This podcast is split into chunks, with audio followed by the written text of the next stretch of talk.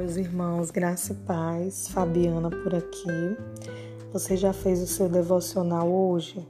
Vamos fazer um devocional? Queria deixar uma palavra para abençoar o seu coração.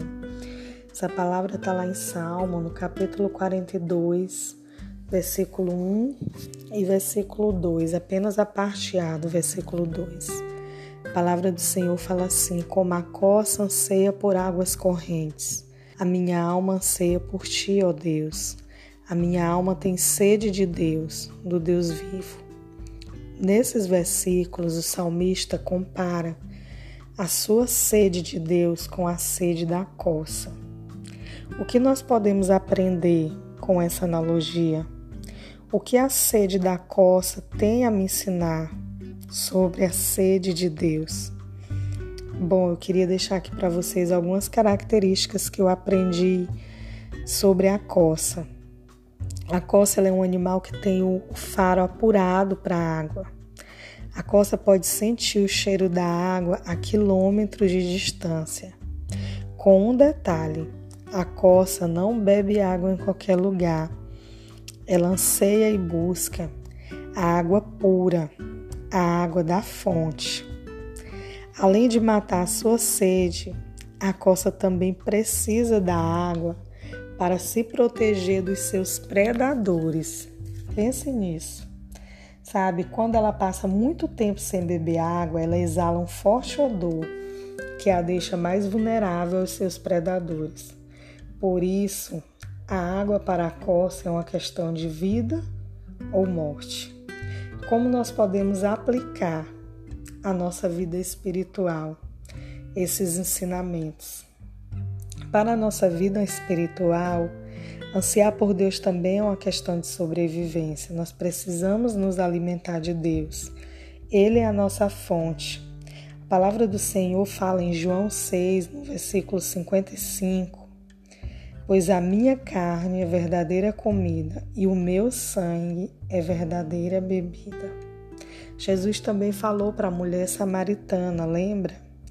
Aquele que beber da água que eu der, nunca mais terá sede. Então, a nossa fome e a nossa sede é que vai determinar o nosso nível de intimidade com o Pai. Quanto mais eu buscar Deus, mais eu o conheço e mais ele se revela a mim. Por isso, nós precisamos buscar, desejar, correr como a coça, que não mede esforço, porque da água depende a sua vida. Se passarmos muito tempo sem a nossa comunhão com Deus, se passarmos muito tempo sem falar com Deus, mais a nossa carne e o nosso eu prevalece. Sem a comunhão com Deus, os nossos ouvidos ficam insensíveis à voz do Espírito Santo. Você quer aprender a ouvir a voz de Deus? Passe mais tempo com Ele. Busque, Priorize o seu relacionamento com o Pai. A fonte é Jesus e nós temos livre acesso. Pelo seu sangue, nós podemos nos achegar ao trono da graça e receber graça e misericórdia para a nossa vida. É uma busca que não dá para terceirizar, ninguém pode beber por você. É uma questão de sobrevivência. Em João no capítulo 7, versículo 37, Jesus disse em alta voz: Se alguém tem sede, venha a mim e beba. Que seja grande a nossa sede. Que o nosso faro seja apurado para sentir o seu toque e a sua presença. Que nossos pés sejam ágeis e ligeiros para correr para Ele, para correr para os seus pés para o lugar onde podemos receber do seu amor e onde podemos ser transformados pelo seu amor. Ore comigo, vamos orar é, as palavras de Davi no Salmo 63, no versículo 1. Ó oh Deus, tu és o meu Deus, eu te busco intensamente. A minha alma tem sede de ti, todo o meu ser anseia por ti, numa terra seca exausta e sem água. Amém? Que você possa ter fome e que você possa ter sede. A palavra do Senhor fala: Buscar-me-eis e me achareis, quando me buscardes de todo o vosso coração. A nossa caminhada cristã é conhecer e prosseguir em conhecer a Deus.